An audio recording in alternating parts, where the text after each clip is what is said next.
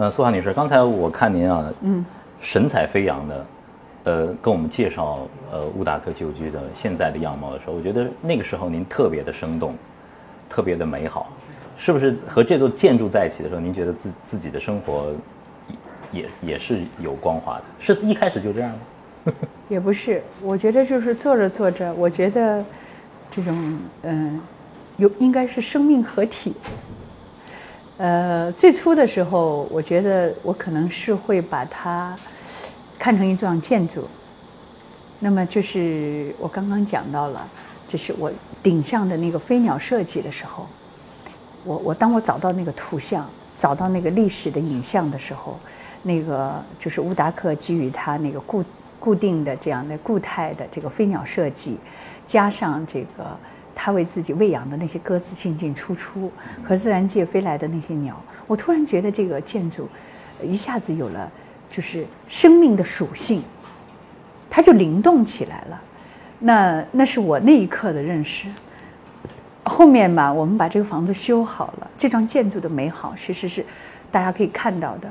那我我我突然就是觉得，我们的工作、我们的努力、我们的修缮，唤醒了这种建筑的生命。嗯，但是那你刚才说的，我觉得应该说是可能你浸淫的久了，它就是一种生命合体的状态。对对对，您很自在，然后呢很幸福在这里。但是不是刚刚开始和这幢建筑相遇的时候，它的那个状态其实和和您印象当中，或者说和那个时候的感受是完全不同的。不一样啊！我其实是因为商业的公司的一个公司拓展需要，我需要找一个建筑面积。那么偶遇他，我记得我第一次走进他的时候是零八年，呃，这个地方应该说呃是废墟状态的，呃，特别有意思的就是，呃，因为旁边呢是用几个花盆儿把这个入口处挡住的。那我们进来把花盆移开，人进来的时候。一很多的鸟扑扑扑扑全部 飞上来，就是地面上铺满了落叶，嗯嗯，很适合拍那个电视剧那种某些情节的。那个某些情就是鬼屋嘛，你说 那个从建筑里长出来的树有这么粗，有那种饭碗的那个碗口粗。我呢是因为学设计的，呃，这种有时候心存对对对这种有生命的东西，我还曾经跟。跟我们修缮的说，我们能不能够留下这个这些树，保留它，让它就从建筑里长出来？他们说不可以的，必须把它连根弄掉的。树是会长的，它会把你这个建筑整个的结构会破坏的。其实我还曾经有过这样一份，就是我觉得它也是跟这个生命和这样一个建筑共同生长了。你想这么粗的树，它是需要一些岁月长在一起的。我觉得能不能留下它？结果我很遗憾，因为建筑的结构的安全需要，没把它留下来。嗯，所以我我我一直是觉得这个，呃，我们很多东西其实时间久了，其实它都会有慢慢有一些生命属性的。嗯，这是我的感觉。没错，就是在在跟您呃刚才走读这个乌达克旧居的时候，其实有一个理念一直贯穿在呃您的修缮的过程当中，就是呃能保留的就留下。我修旧也要如旧，但是这个其实对设计师、对修缮者来说，就提出一个更高的要求了，要花太多的精力和时间。其实好像对设计师不是，对业主是，对投资者是，因为呃旧的东西，那呃如果说呃我们就算它还保存在，那么可能就像我们的木结构的很多东西。是因为这么多年的岁月，它是一遍又一遍的油漆上去了，你要去把它剥离，把这些油漆一层一层的剥离，甚至于小的局部，一点一点的把它原来的那些，就是就是附附着在上面的漆，把它剥离出来，把它抠出来，这个过程是非常，其实人工是最贵的。我们做一个新的，其实是非常简单，但是就是刚刚您看到的木料是。新的和旧的，这是不可以作假的，做不了假。做了多长时间？整个我们是修了，我是这样的，就是我们是从二零零八年，我最初来到这儿，来到这儿以后，当因为我是外乡人，我不知道乌达克是谁，更不知道乌达克的建筑之于上海城市的意义。那么因为这个建筑，我去了解，那么了解了乌达克的故事，也了解了。这个，而且为了做这个项目，我还到复旦去修了城市的这个上海的城市发展历史，也去同去去修了上海城市建筑方面的历史。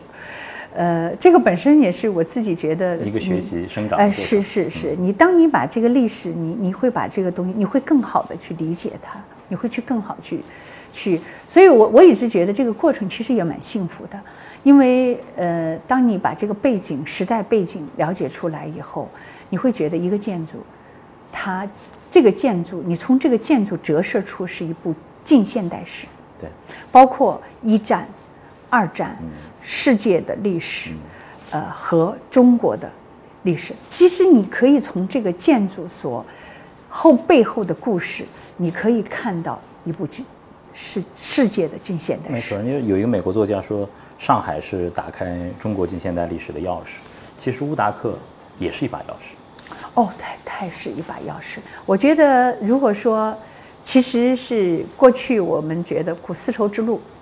呃，是一个中国经济，也是一个经济文化输出的一个走廊，文化走廊。就是我们二楼准备要做一个，就是乌达克时代的丝路客厅。嗯，其实就是想把那一段的文化把它挖掘出来。嗯，其实我觉得，事实上乌达克其实。过去也是一个经济文化的走廊，对吧？我觉得乌达克实际上它留给上海的这些建筑，同时它又构建了另外一个欧洲了解中国、了解上海，我们去与欧洲、欧洲“一带一路”新时代的一个交往的一个另一个走廊。是，我觉得它是一把，呃，真的，我我也在说钥匙，它是一把可以就是说，呃，就是欧洲人了解上海的一一一个最好的一一个名片和一把钥匙。是。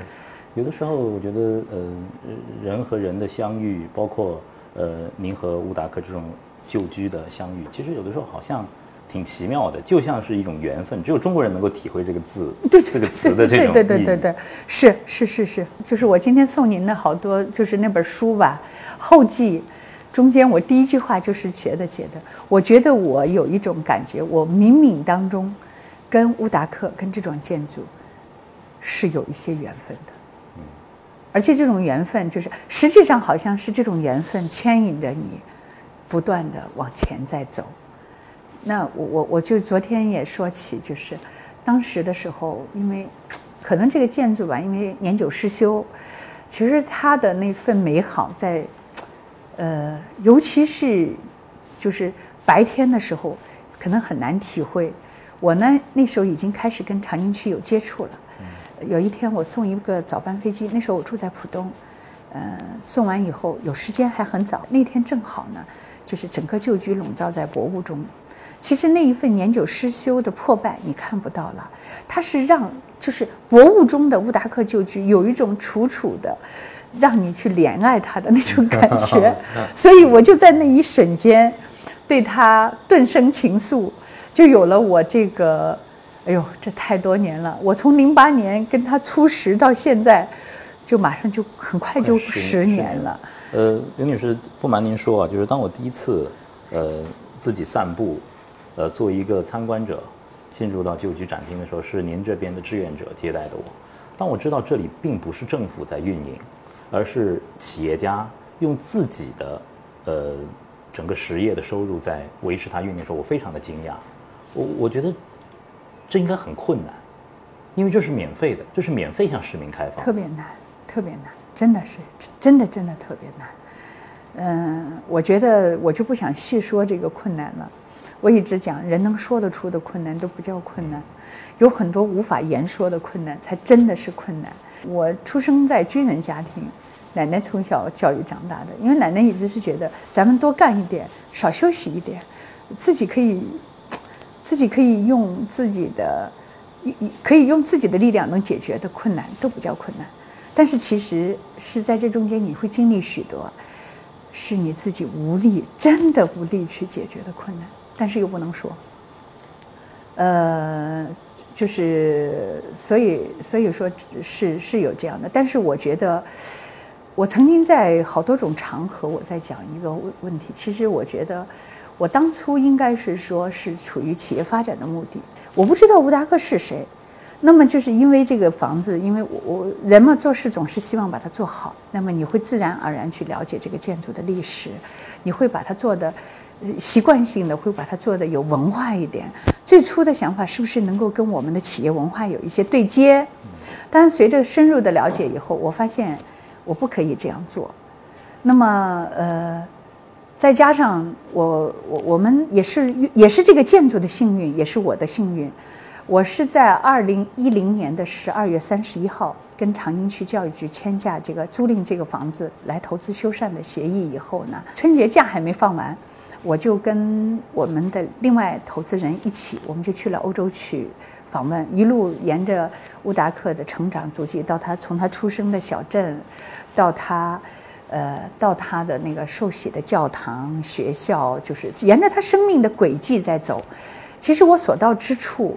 受到了呃出乎我意料的接待，像我这样一个普普通通的企业家，若不是因为乌达克，断不会受到那样的接待规格。嗯，可可是我觉得从这个过程中间，我我也在逐渐的在认识，尤其是听，比如说他的那个大学的校长讲乌达克的故事，听他的隔壁的邻居讲他的故事，其实乌达克的就是。我觉得我我受到很多的启发，我我觉得就是说，我当时这一路走来，我有两个非常重要的一个启发，一个启发就是我们每个人个人的命运和时代的命运和国家的命运。其实大家都知道，乌达克是一个奥匈帝国的军人，而今天经过一战、二战，他的祖国已不复存在，呃，分现在分裂成若干个国家。比如说，我们去到斯洛伐克，是一个五百万人口的、五百万左右人口的；到匈牙利，是一个不足千万人口的这样一个国家。其实，我这个过程，我对家、国、时代的理解，其实你可以从这个人物身上有了更深的一个认识。嗯。那么还有就是说，在在那个纪录片里头，他女儿也说过，也也有在说。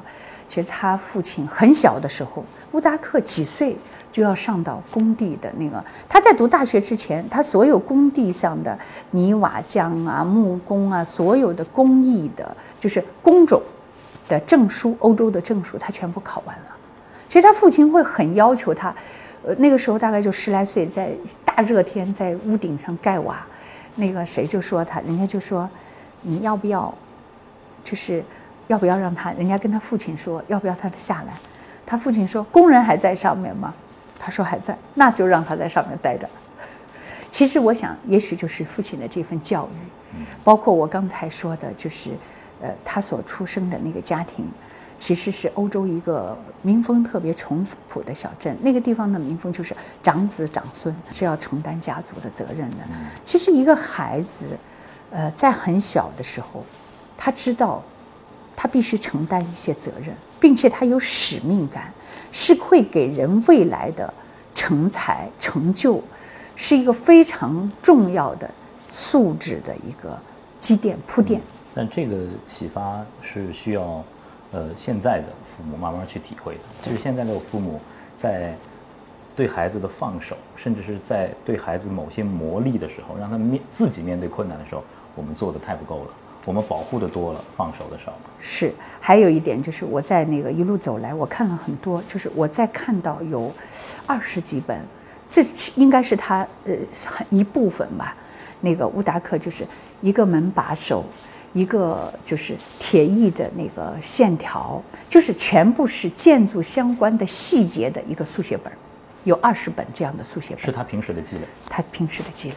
其实当我在当时翻看这些速写本的是他，他布达佩斯的姨妈那里收藏的这些速写本。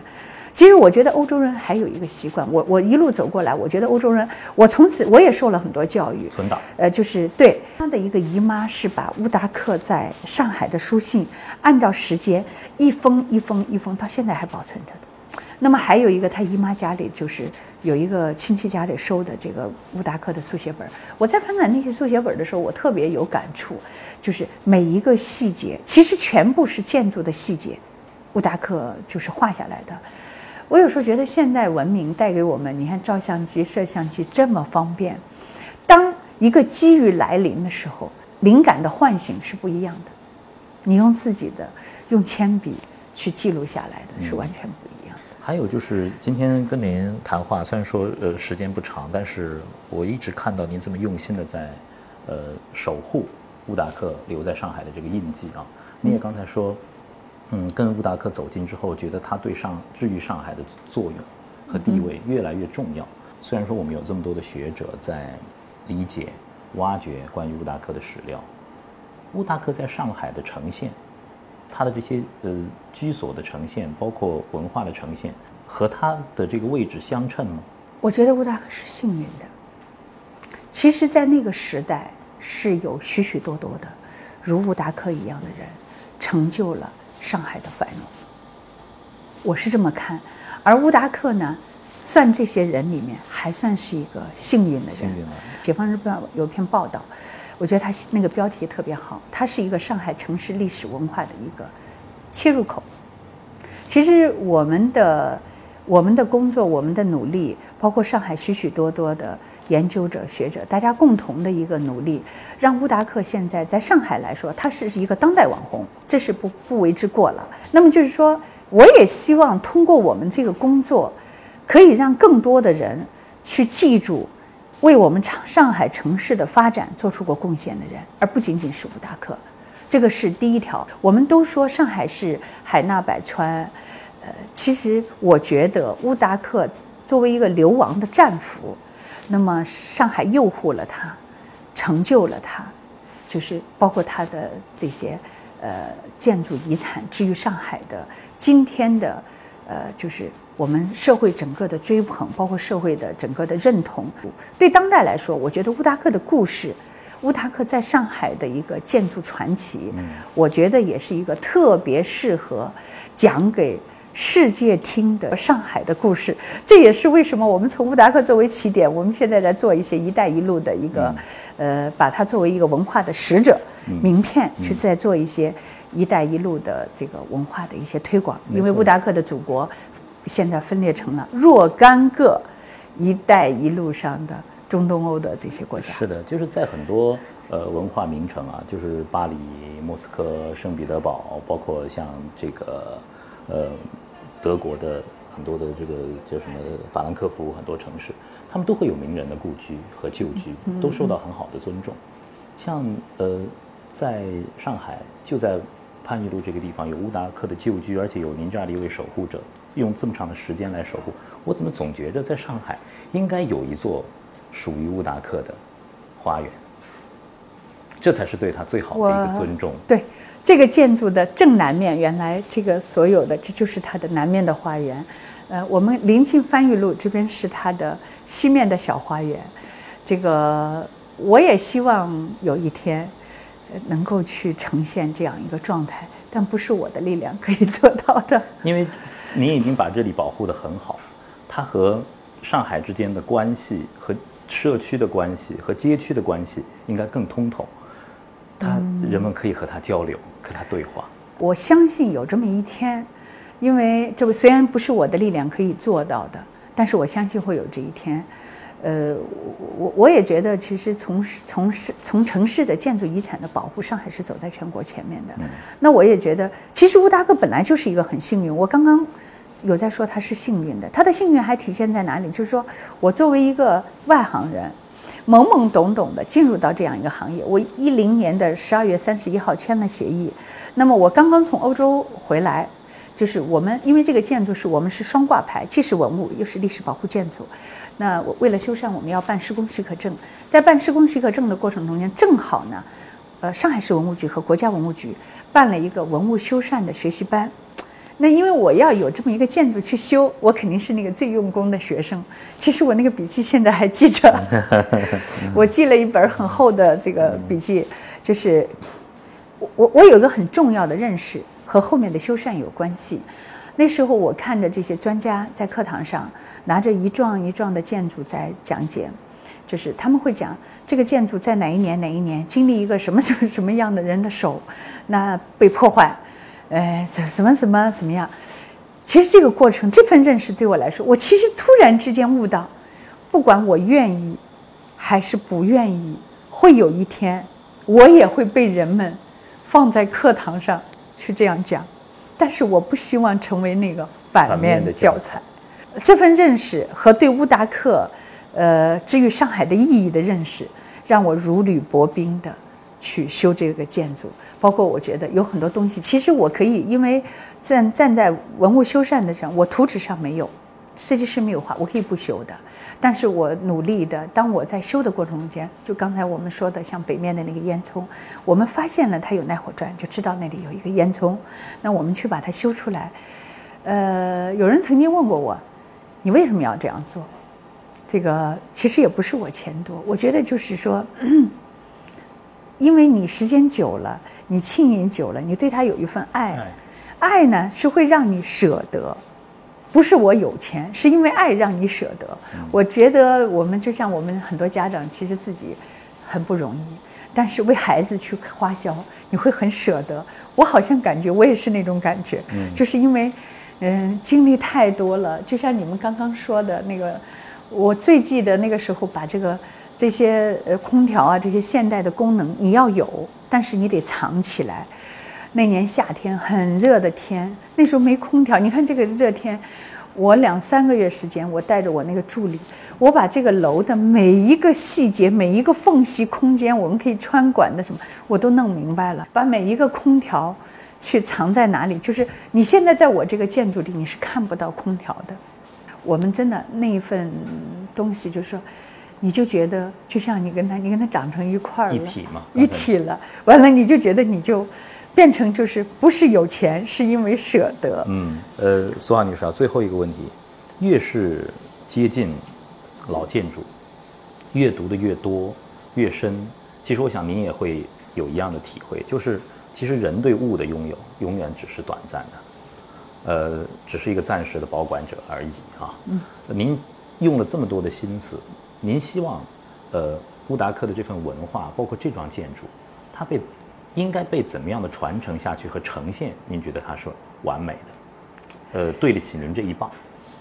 嗯，就我而言啊，我觉得我们目前的乌达克纪念馆的一个使用，我认为是在现阶段，它可能是一个最。呃，适合的，因为它的我我刚刚讲了它的建筑的一个呃结构的原因，它不可能有一个特别大人流的一个承重。我们是把一楼的面积留出来做了纪念馆，供人们。其实很多的史料是大家是可以通过多媒体的有更深的了解的。那么我们二楼和三楼的空间作为这个临展和活动。和跟城市文化、文化艺术的一些活动来呈现。其实我们是把它作为了一个平台，把它作为了一个一个这样的一个载体。那么事实上呢，我觉得这个对上海城市而言，这样的建筑，它其实是上海城市文化资源。我是这么看的。那么它里面有哪样一些标签呢？其实它是有上海城市历史。文化发展的一个脉络的这样的一个一个元素在，对吧？啊，是。那么我觉得乌达克是一个欧洲人，它有欧洲文化和上海文化的融合的元素在，对吧？这这都应该都有这样一些属性的。还有，我我我是觉得，就是说这些属性是我们城市文化发展的一个很重要的一个，我觉得是一个它的一个宝贵资源。那我有，其实我有想法说。我们依据这个旧居，而且我们乌达克纪念馆这么多年的开放，其实我也希望在周边。实际上，大家都说上海是，呃，万国建筑博览。对，这是这个这句话说说，其实我们深层次的去理解，上海是真的是全世界所有的建筑风格在这里都可以找到，而且它是以混搭的方式呈现的，全世界没有第二个城市。我觉得我们是不是可以在这儿办一个上海万国建筑的博览的这样的真正意义上的博览的这样的一个呃纪念馆或者博物馆？文化的这个层面上讲，也是我们国家的一个文化复兴梦，可以是这样讲。那么就是说，我觉得在这个里面，它甚至于是一个，我我刚刚说了，它是一个东西方文化的融合的一个标签儿。呃，开放包容是上海发展的基因，而恰恰是有了这个基因，才有了乌格达克这么一个奇妙的结合的点。对，另外一个方面，他留下这些东西，又是上海，呃，我们说继续的这样的一个发展，今天的发展、开放和融合的一个资源，宝贵的一个文化资源。是我我是感觉就是说，如果从我们把它摆在一个城市文化宝贵文化资源的高度上去认知，那我觉得发展思路怎么都有了。嗯，感谢，谢谢您，谢谢您接受我的采访。